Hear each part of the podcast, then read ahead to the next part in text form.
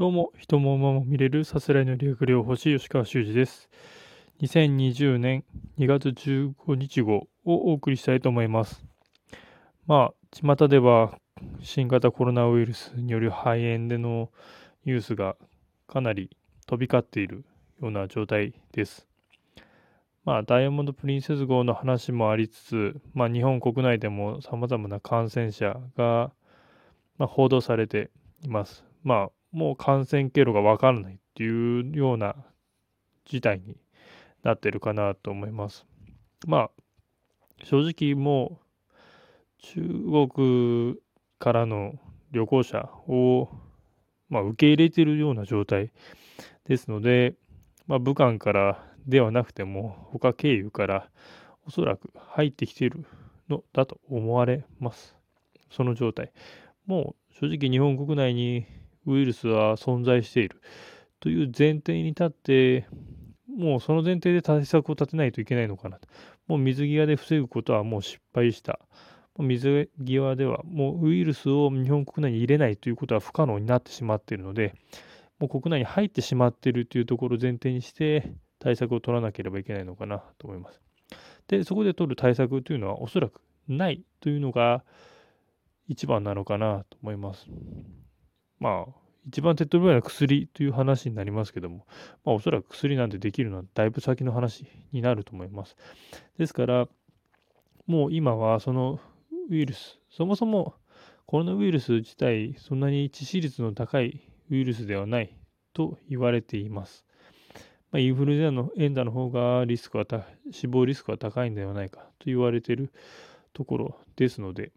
コロナウイルスに感染したからといってイコール即死ということではなさそうな様相になっています。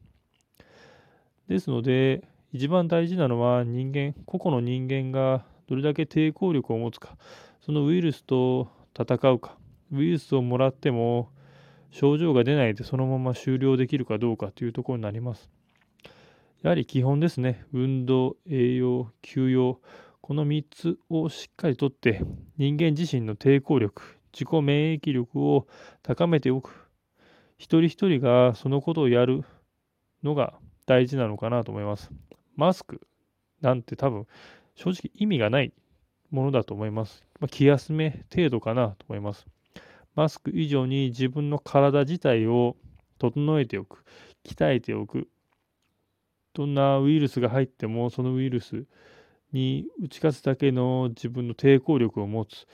というところがもう求められるんではないかなと思います。まあ、政治家の皆さんは結局は何もできないのが今の状態。ただ、その状況、多分毎日毎日、まあ何十代の何々何々県の何十代で感染者が発生しましたというニュースが流れています。このニュースも流れば流れるほど、おそらくウイルスというのは活発に活動するんじゃないかと思われますし、そのストレスを知らぬ間にそういう情報を受けている人であればあるほどおそらくそういうウイルスには感染しやすくなるんじゃないかと。ちょっとオカルト的な感じですがそう思います。なのでまあ正しい情報を手に入れるとは言うものの何が正しいのかも正直分かりません。中国から流れる情報が正しいのかどっかの研究者が言ってる情報が正しいのか。まあ正直未知のウイルスなところなので、誰が言うことも正直信用者ならない。一番信用できるのは結局は自分なので、やはり自分の抵抗力を高めておくというのが本当に求められるのかなと思います。まあ、このコロナウイルスが発生したというのは、まあ、人類に対するある種の警告になっていると思います。その警告というのは、やはり薬にばっかり頼るなと自分自身、人間自身が